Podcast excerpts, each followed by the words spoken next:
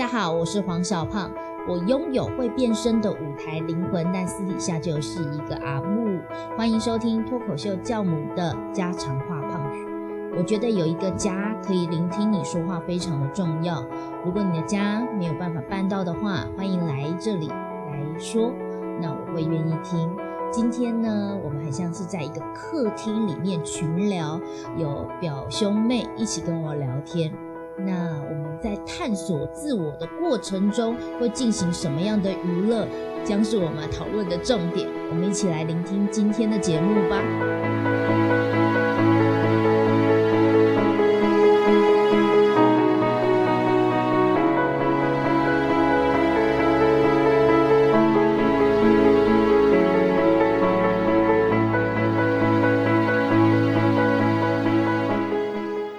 很有趣哦，这个表兄妹档呢，已经有来，表哥已经来访问过一次，现在换表妹来了，哎、你要强调有血缘哦。是有血缘的。对，因为你很害怕被误会啊！那我觉得就是会不会有一天你就录到没有血缘的表兄妹？哦，好棒！如果愿意的话，我热烈的请求有这样子的，就是所以，所以我们有血缘要讲清楚。好好，我们有血缘要讲清楚，就是，就是我的妈妈是他的妈妈的姐姐对，大阿姨，好好好，啊。你们你们妈妈有关系。对这 好的，那我们先欢迎表哥 Joy，耶，他很不想被称为表哥我，是 Joey Joey 表哥 Joey，表妹 Yuna。Hello，大家好，我是 Yuna，对 Yuna 的关键字是什么？小小的，然后狗狗，我因为很喜欢狗狗，然后然后有人常会说我可爱可爱的这样子，所以就接受这个可爱的称赞，这样。Yuna 是真的非常的小只，几公分啊？诶，一百四十哇，几这样就可以知道了。哎哇塞！可是他头很小，看照片看起来很修长。对我常常被人家我们好，我们好伤心哦大概，我们好羡慕这件事。那跟他头大概我的三分之一，小胖的一半。大概就是从高中都被人家讲说你是不是看起来很高啊？就是大家看我的照片都以为我很高啊，一百四十几被以为很高，很就是他们以为我都一百六十几，他们看我的脸就觉得好像长得很高的脸，我都说没有欸我才一百四十几而而已，还没有到一百五哦。哇。哎，我今天才知道你一百四十几，我以为好歹也是一百五、一百六，没有，男生对于女生的身高体重都是一种很奇妙的误差，没概念。都会觉得女生应该都四十几公斤，谁？谁四十几公斤，然后都会那就，说就是不可能超过五。然后你那时候就想说，对我接近，其实我已经接近六了，都不好意思说。男生永远都这样，然后都觉得女生大概就是一百五十几公分、一百六十公分这个区间。感觉女生都是一五八这样子。对，可一五八对我来说其实已经蛮高了，谢谢你，谢谢谢谢谢谢。原来我是个高个。嗯，都找不到。今今 Yuna 有什么样有趣的事可以跟大家分享吗？很蠢、很超白痴、很囧的事。有超级超级蠢。我之前去挪威的时候，我就在上厕所。那上厕所现在现代人有一个很不好的习惯，就是会把手机带进厕所里面滑嘛。合理吗？对，滑一滑，滑一滑，然后我就要拿卫生纸的时候，就把手机放在旁边了，然后我就直接就离开了。然后我们那天要从挪威的，呃，我们要去卑尔根，要去另外一个大城市，要去吃海鲜。然后我走出来饭店，哎，青年旅馆十分钟才发现我的手机没有拿，但是那个旅馆是完全没有人的那一种的，它是我们自己投钥匙要还的那一种，哦完全哎，你进不去，你怎么办？然后就死定啦！我本来想说，我只我就跟我的伙伴说，不然你们先去好了，不不然我没有手机，我觉得我好好好焦虑哦，因为我也没有带相机什么，我觉得手机就是完完全拿来照相，我好不容易来挪威，竟然还不能用手机拍照哎！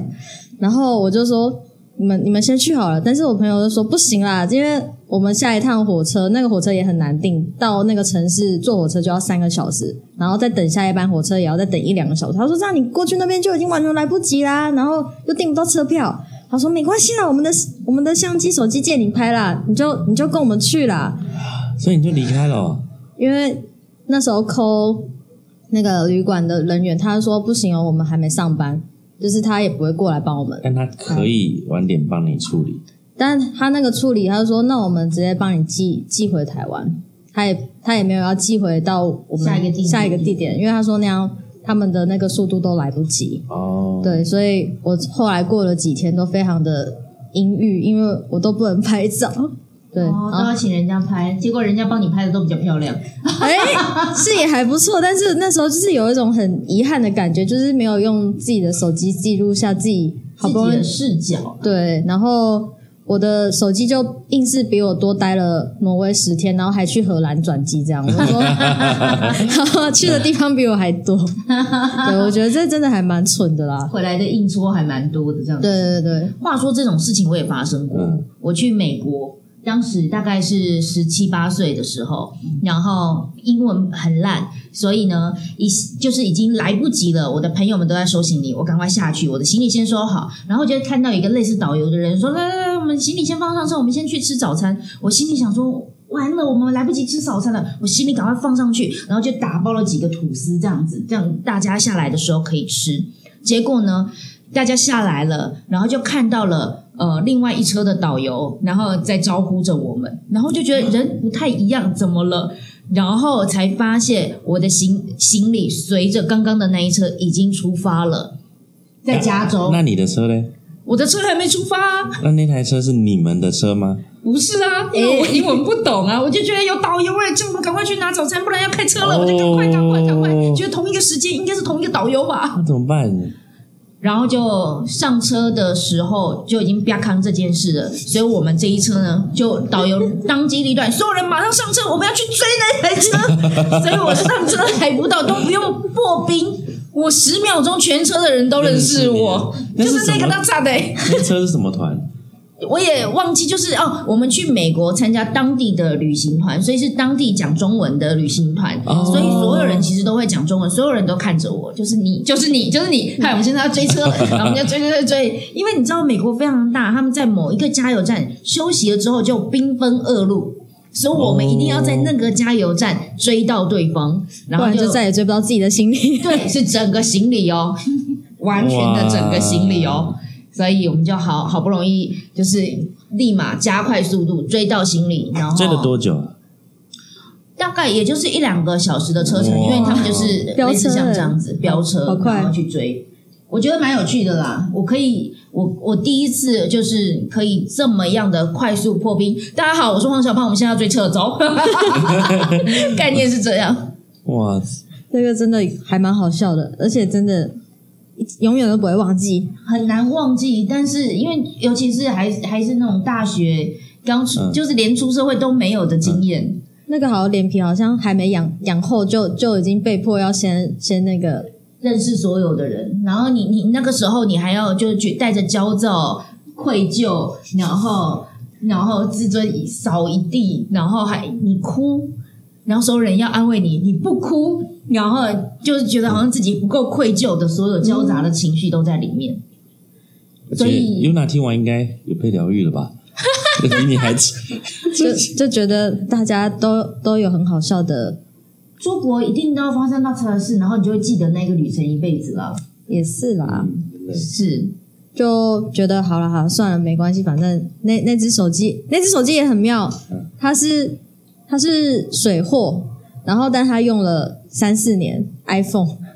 就是我那时候买那只手机是朋友介绍，他说网络上买的很便宜耶，然后我就去下定了，然后我之后还有很定期的去维修，刚好坏掉我就去那家店，后来我就再去那家店的时候就发现，哎，整家店不见了，然后上网查这个地点，嗯。那个是那种有点类似诈骗集团，专门卖那种假手机的。但你还是拿到了那台手机。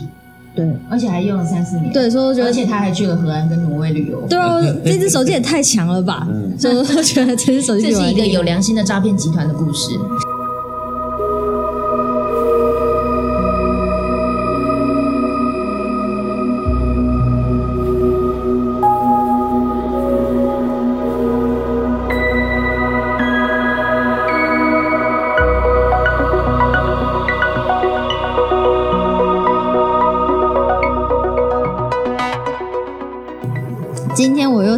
一些问题，嗯嗯关于因为刚好最近是跨年嘛，哎、放假嘛，嗯嗯嗯就想说那是不是会有一些轻松来放松的活动？像我在跨年的那一天就看了一个电影，是我一直很很想看的电影，可是我后来发现，我看了一个我觉得非常坐立难安的电影，叫做《寄生上流》。哎，你这个时候才看哦？好不娱乐啊！你要跨年才看这部？对没有选电影的品味，就是想说好久没看，然后很好看，但是跨年看就是好不适合跨年哦。那我就是，蛮沉蛮不吉利的感觉。蛮压力很大的。那种就是，然后我失恋了，然后我去看了一个爱情喜剧，或者是就是我现在跟一个人在一起，然后就看到对方死了这这电影的一样的意思吗？对，我觉得我应该说我没有预期到，我之前在对对对，我在因为是喜剧，我我可能想说可能会有一些搞笑的，虽然我之前有爬过文有搞笑啊。的部分，就是想说应该我知道可能会有一些冲击，可是我没有想到那个整部片的节奏都让我非常的坐不住。我很少看电影会坐不住对这样子，它就让你一直有一种悬在悬崖边的感觉。可是我还是蛮喜欢后来处理的那个状况，就是说我我觉得大家都被杀死的那个状况，比我那时候想象的那种被揭穿的感觉更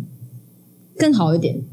因为就是直接一刀毙啊对，整部片我也一直担心被揭穿，对，因为结果哎，从另外一个角度，因为我自己想象的，应该说，可能我之前有一些工作经验，也会到别人的家里，那是住在别人家，那也是会蛮贴近别人的生活的。有时候我都觉得我好像在帮别人过生活，因为我可能要照顾别人的动物，对，所以其实那个是你带不小心带入那个管家的角色的，我觉得会蛮接近的，因为其实跟管家对啊，我们可能要照顾狗狗、猫猫的生活起居，然后甚至有些事主会说，那就顺便帮他清洁一下家里啊，然后不要有什么灰尘啊，用吸尘器，因为他希望他回家的时候还是很干净等等的，所以就会变成说，那家里都会有那么多东西嘛，那你会想要知道，呃，大家都会有窥探的欲望，我觉得这是很正常，可是。你会知道哪些东西你就是不能碰，你也不会去开，就算看到也当做没看到。所以我在看到里面那些情节的时候，我觉得他到底怎么可以做那些很逾矩的事情？其实我会觉得很很不舒服，因为我会觉得那其实是你永远不知道什么时候会被爆出来，而且他们那个爆出来的状况是完全无法收拾的状况，对吧、所以我那时候映照到我可能自己的那个状况的时候，就觉得我绝对不敢这么做。有点像专业的代入感。而且像历史老师看，通常都有摄影机啊，现在人家通常都会装摄影机，对，所以如果我可能去别人家工作，他就会说，有些人会很明确跟你说我有装摄影机，有些人他没有跟你说，但是后来他发现，诶，摄影机的镜头歪掉，他说，呃，可以拜托你帮我把那个镜头装回去嘛？对，就说哦，好啊，没问题，对，所以我还可能想说，就所以我觉得你都既然已经知道有人在看你，然后或者是可能会有人看你的状况下，然后就是可能他们比较单纯吧，我不知道。就是看那部电影的时候，所以我还宁愿电影那时候的结局是，其实那个那个老板好像也没有意识到他们是诈骗集团嘛，但是就直接都被解决掉了。所以我觉得他们好像那个状态，我还蛮喜欢导演这样处理的。对，这一部电影呢，呃，我老公因为他是一个影评人，嗯所以他有写这部片。那当时他在看这部片的时候，在我们家，呃，就是选选选购这样子，然后也是在午夜的时候，我进去哄小孩，然后我知道他看一部电影是关于社会阶层的电影，然后我就觉得哦，好好好，那你看吧。然后一开始有稍微看瞄两眼，然后等到我哄完小孩走出来的画面，就打打杀杀。我想说你，你不是说你要看一个什么好像很励志社会阶层的什么，结果一直打打杀杀，好恐怖哦！这是我印象中的寄生上流。那说到那个呃住别人家的感觉，我觉得因为我们家有室友。红阿花是我的团员，然后呃，现在也是我的室友。她比较有趣的一个点是，她是一个很中性的女生，一百七十公分，她的穿着打扮、生活全部都很中性。那我们家的阳台最常搞不懂的是，这是我老公的内裤还是他的内裤？就是照理来说是一个女生跟我们一起同住，可是竟然不是搞不清楚我跟红阿花的内裤是谁的，而是搞不清楚她跟我老公的内裤是同哪一个。然后这个这个已经很有趣了，就是我们印象中一个女生跟我们一起住，我应该很担心，但实际上我完全不担心的一类似这样的状况。那也常常发生这种，因为晚上都要哄小孩睡觉，然后再出来看到的是两个人在喝啤酒，点了咸酥鸡，然后的那种状况。有一次好像也就是寄生上流，然后我出来的时候看到打打杀杀，我已经觉得，我就先看一下他们在看什么，然后转过头去看沙发上的两个人正在互相的依偎，他们拿着啊又打杀的，那你知道吗？影像嘛。然后这个时候突然间我就看到我的老公的手放在红阿花的大腿上，哎呦，原来刚刚才打了蚊子。哦哦，原来是蚊子啊！原来是蚊子，但我当下只觉得太好笑、太荒谬，就是我一点都没有往说啊，你们两个竟然背对着我，我只有觉得说，就是 这一切实在跟大家想的不一样，蛮有趣的啦。兄弟变兄弟的感觉，是兄是兄弟在一起。聊天吃饭，聊天吃饭，就是他们的 Friday night，嗯毕业都不起来，嗯，没有 BL，没有毕业了。完全没有。对，等一下，BL 是男男诶，你把红毛花放在那个画面 就是男其实是一个男男就男男。对啊，所以我觉得住住别人家的体验，像是我以前在做新密的时候，是四五点要到人家的家，嗯，非常的早，然后大家都还没有醒，然后你会感受到这一个家从一个极静到活络，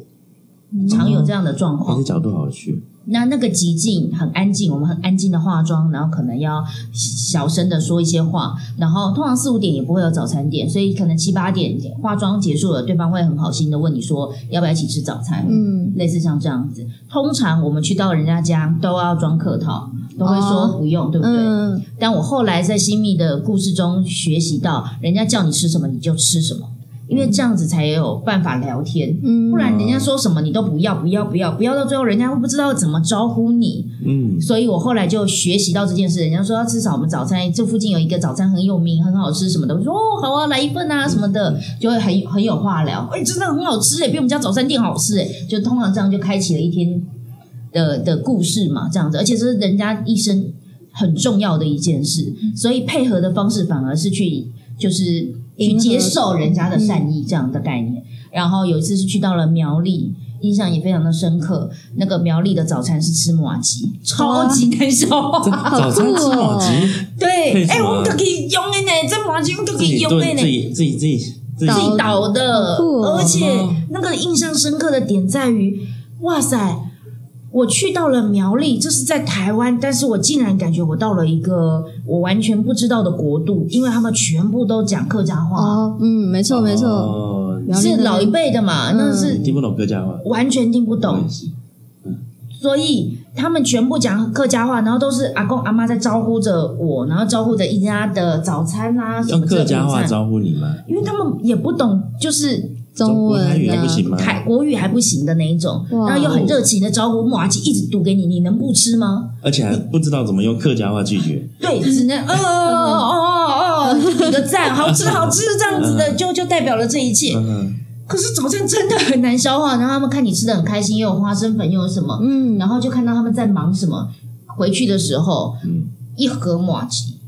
不夸张，大概是我两个就是手掌三个手掌大，然后全部都是淀粉，纯白的就是纯白的哦。他们刚刚在导这件事情，为了我哦，因为我说很很好吃，很开心这样。哦我都不知道那是有几锅的米 做成这一个东西，嗯你知道吗？就是通常我们带回去的伴手礼是一个嗯喜饼，这很正常，嗯很好分享。可是当时一盒马吉的时候，你真的就是啊、我感觉我可以拿去做生意，就是一团这样，然后顺便卖一下这样。一一口一口一口一口的。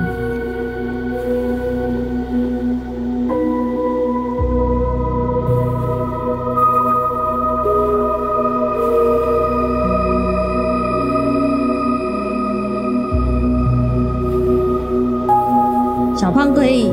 很敏锐的察觉到我们大家的情绪的变化，或是那一周的状态，嗯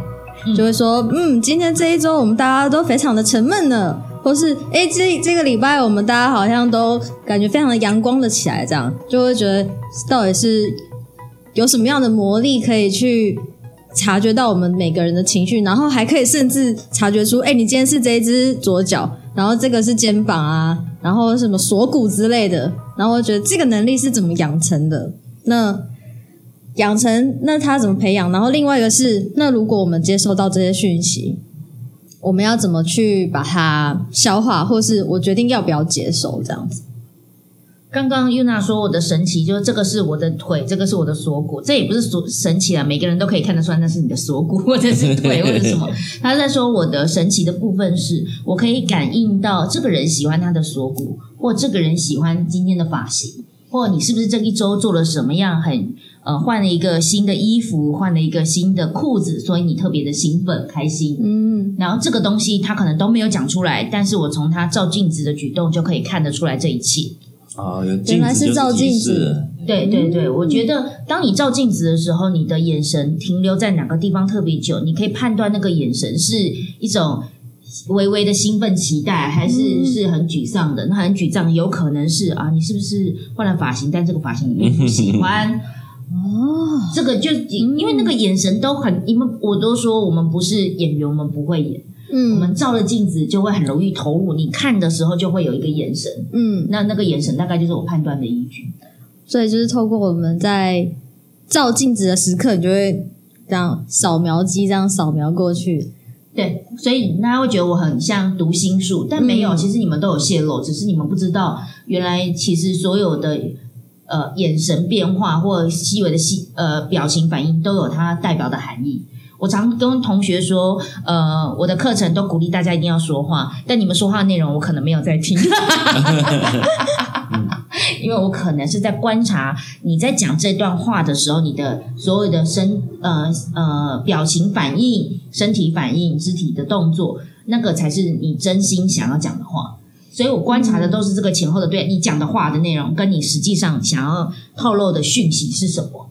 那如果我常复习做这件事情，我就会判断力越来越强。就是因为我非常等于，所以对大家来说，我好像会读心术。嗯可是其实读心术不就是一种统计学吗？观察表情反应，看到有人就是在摸下巴，可能代表他在干嘛？他如果把手举起来，代表是什么？它是一种统计反应，但我可能就是这个统计是我常常在做，所以我就会越来越快速。因为想到有时候也没有上去几秒钟啊，有时候也不到一分钟，因为每个人照镜子的时间不太一样，但是就很快被被发现了。对，有时候其实自己我们也都真的没感觉，然后但是是被讲出来才知道，哦，对，好像今天真的那个地方不太一样。啊，对，有这种时候我会觉得很很神奇。比如说，呃，小邦的歌常常会有那种大家就是无意识的在这边走来走去，然后接下来给一个指令或情绪，大家用那个情绪来走。可是问题是，你却总是能够在就大家你都没有讲到这个情绪，可你却注意到说，今天大家是不是特别没有力，或者今天大家是不是心情特别荡，或者大家今天某一个东西特别嗨哦，就是就是那种观察那种细微的那种，比如像眼神可以看出喜不喜欢哪里，可是大家当天到底什么事情是大家有动力的事情，什么事情是大家没自信的情绪，大家不把握的情绪，像这种东西的好奇，这种微观察从哪里出来？因为是因为还是很感觉的事情欸我觉得啦，我最近看到一个书还是文章，划到说，接下来未来人类的智商有不同的辨别方式，除了一般来说的看 IQ，有的是比如说美感，他对于视觉的感受力的呃感知能力特别好，然后有有的人是听觉，他可以分得出来所音乐的各种细节、声音的各种变化。对，那些我都做不到哦。逻辑思维、判断能力、数学的能力，他就是看得到这个数字跟那个数字之间有什么东西怎么样、怎么样、怎么样。那些就是我办不到的点。但是我对于情绪的感知能力很强，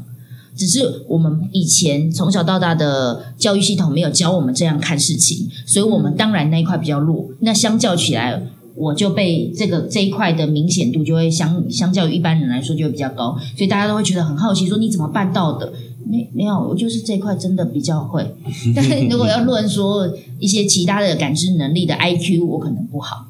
所以逻辑就只是这样。那情绪，你正在走路的时候，我可以感知到你的情绪，我都会说你是在用眼的走路，还是你是真的感知到那个能力是看得出来的。你懂那个情绪，你就会表现得出来；你不懂，你就真的是在演一个，在走一个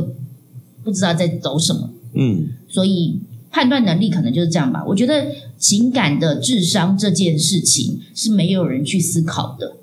可是它其实有可能是在我们的下一代很重要的一个判断依据。嗯我这一块特别强。呃，我也确实觉得，呃，我的课程之所以很珍贵或者是很有质量的原因，是因为我这块能够服务社会大众，可是就很难教导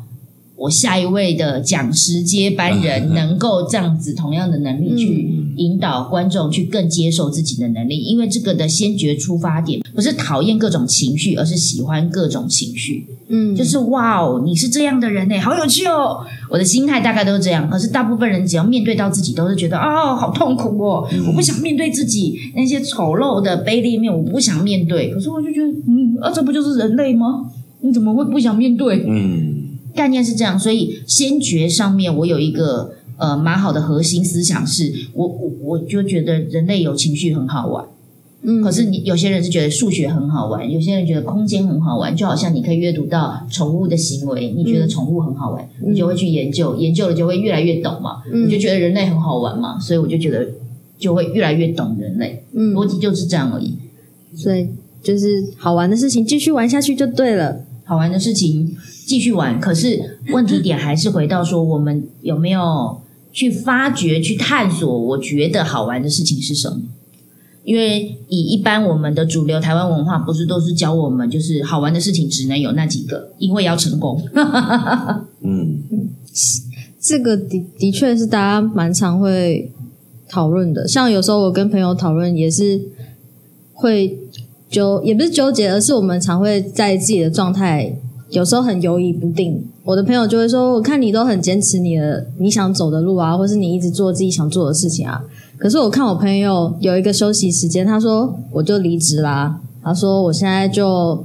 反正就去环岛，反正也不知道自己要做什么。他可能之前有自己的专长，那但他也不想要在这样，好像有点辛苦，但是又不知道可以赚多少钱。然后，或是如果真的纯粹做自己的兴趣，然后又知道很难赚钱的情况下，他不知道该怎么办。他说：“那我就先休息好了，我就去环岛，我就去爬山，反正我就先把我我的狗狗交由另外一个朋友照顾，另外一个家人照顾。那他就是好好的去探索自己。那我也觉得我也蛮羡慕的啊，我觉得有个暂停的时间。”去思考自己，给自己一个空间也很棒啊，就不会说真的只能每天日子就一直过下去，过下去，过下去，然后就被迫的一直走这样子。讲到探索自己的话，我会觉得也要有方法。方法不一定是爬山啊，嗯放逐自己啊，不一定啊，嗯可以是啦，但不一定啊。嗯哦，因为我们都会想说，我好想要有一段时间休息哦，认识一下自己，然后知道自己喜欢什么。可是你真的都没有做事的话，你也不会知道。也是，就不知道自己的极限到哪边嘛，就所是以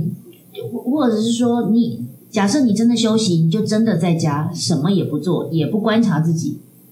好像也没什么帮助的感觉。也不观察自己是什么概念，在家不就是独处独处，有些人是没有办法自我对话的，哦？对吧？但你现在讲的这边，就是就算可以，也不要。也也不会，他是不会，不是说，就好像刚刚情感的智商的这一块的讨论，就是假设你也可以阅读得到我有时候的细微反应，嗯然后你就转弯做了一个变化，这个在你来说你也常做，嗯，对吧？观察到啊，我刚刚这样是不是很失礼？对啊，我刚刚是不是很没有呃为你着想？你在啊的那一瞬间，就代表你在阅读对方的情绪，然后你觉得应该要怎么样？嗯，但是你你这个这一个时间轴，你在思考这件事的时间轴，呃，比较少，相对于我比较少，嗯所以也就是说，你在阅读别人情绪的这件事情上面的反复琢磨这件事情，嗯比我分析进去还来得少。所以不是你不会，嗯只是你没有对这块特别的有探索欲望。这样能够理解就好像数理，我就是看到数学，就心里想说有没有谁可以帮我算一下，嗯 或者是我就交由计算机。嗯所以我的那一块能力，当然在我的脑子突出就会比较少。好，我们现在讲回来，所以探索自己也是有方法。如果我常常观察自己，哎，我真的就是很天分，就是很很会阅读到你的情绪，把你的情绪再重新讲解一遍，讲给你听，对不对？然后你就觉得，哎，你好懂我。嗯我常复习这件事，我就会越来越会这件事。嗯所以我的情感、情绪感知能力就会越来越强，越来越强，越来越强。那探索自己的方法就是，你有没有常常去阅读自己，常常自我对话？我发现，哎，我刚刚好像讲了一件失礼的事，或啊，我其实，在面对人的时候，我很容易就逃避，逃避哪些东西，逃避谈谈论很深入的话题，或是逃逃避面对别人的情绪感受。如果我常常逃避别人的情绪，那我当然就不会变成一个情绪感知能力很强的人。以往我们就会说他就是木头人，就很木讷。嗯嗯，我都已经这么生气了，你还不懂，对吧？就就是真的看不懂啊。然后就是还要讲明白，我的眉头现在皱起来了啊，这样懂不懂？这样还看不懂吗？我现在已经这样跟你讲话了，你还懂不懂？然后他可能就哦哦，原来这样是生气。就是会有人木讷到这种极致那我可能就是你稍微一点点眼神，我就已经阅读到哦，你可能觉得不舒适，那我可以怎么帮助你转？嗯可能就是情这这一块，所以我觉得探索自己喜欢什么这个东西也需要方法，认识自己也需要方法，只是我们不教，很可惜。台湾文化、台湾的教育没有表演课那么重视，嗯没有呃呃情感的这一块那么重视，所以我们才不会。我们重视数理，所以我们很会；我们重视作文，我们很会。可是情绪我们不重视，所以我们不会。那表演课就是在聊情绪的，不是吗？嗯，嗯对，我我之前也一直想说，表演课是不是就是要去学演戏啊或什么的？然后是来了这边上课才发现，没有诶、原来表演课其实是在看自己可以变化到什么程度。有时候真的也不一定是真的要叫我们做什么事，只是那个是一个媒介，用身体当做媒介。所以我觉得哦，这样以后我也好像不用太担心自己是不是可以做得到什么或做不到什么，反正就真的去试试看。玩玩看，然后再来知道自己喜不喜欢，因为没做也不知道这样子。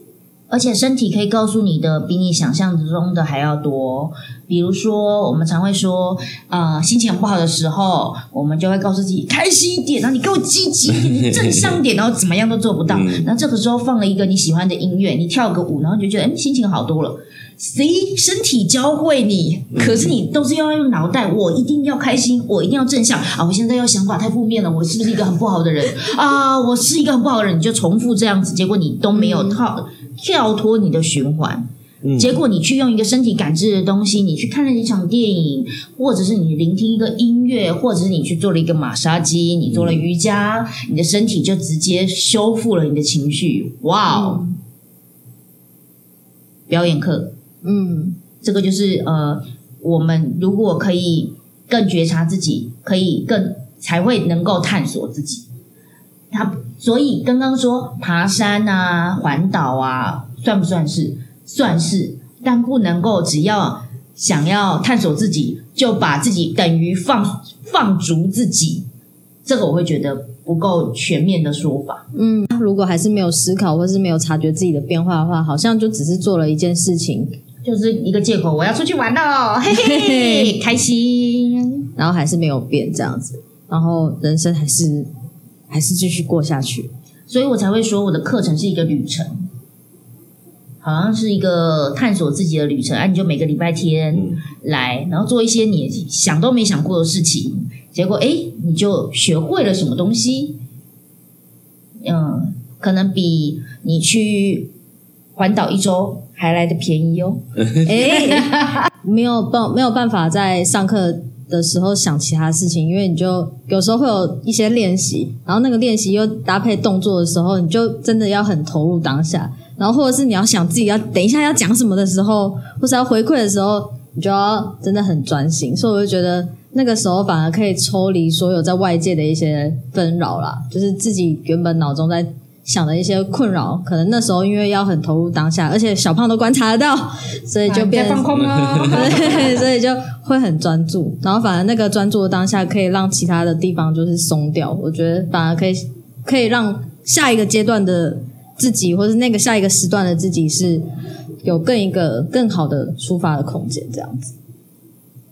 所以能量充满的方式，每一个人不同。嗯，可是，呃，我觉得学习自我对话这件事情是有方法的，也希望呃，聆听 podcast 的你有找到这一个路径。路径很多种，不是只有一种。但是如果祝福你啦。能够找到这样的路径，然后常常跟自己好好的相处，我相信就会过得很快乐，也就不需要寄生上流来抚慰一下自己了，或者是说看完寄生上流也会觉得没有关系啦，我还是可以从惊吓中就是再再再回来原本的生活轨道。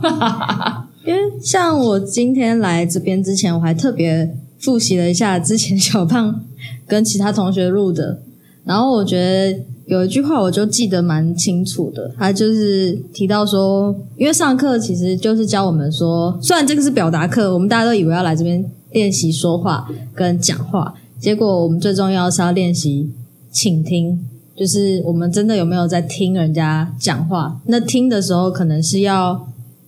顺便听人家的表情啊。看人家的肢体啊，就像刚刚说的，所以到底有没有认真听这件事，不会一直想要把别人打断很重要。然后在小胖也有提到说，就是之前跟自己家里，就是跟小朋友会每天都会有一个，我觉得是一个魔力的问候吧。小朋友跟他讲问候很怪，就是每天会问他说今天好不好这样子，我就觉得好像就是一个很魔很魔力的一个。状态就是我们今天很很善意，或是很开放的一个心情去问对方今天好不好。就算对方今天可能好或不好，但是我们好像都很全心的接受他。对，所以我觉得这个状态好像回应出来，是不是我们也可以用这样的练习对自己或是对别人，好像也很重要。这样子，因为这也跟倾听自己跟倾听别人一样。这样子，我就蛮喜欢这个那。复习到这个这句话跟这个片段，嗯。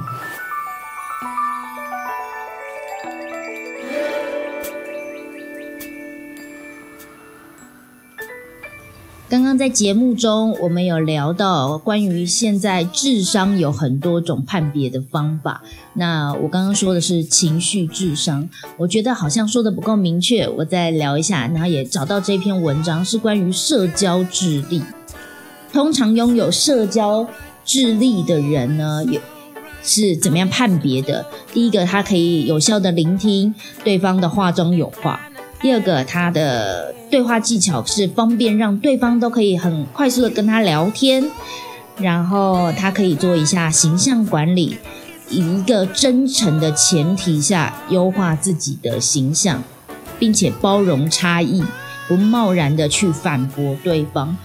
我觉得很像是，呃，我在课程中常常去提醒大家的，就包容每一个人不一样嘛。然后你要知道你自己是谁啊，你这样才能够，呃，让对方快速的可以跟你应对，可以跟你聊天。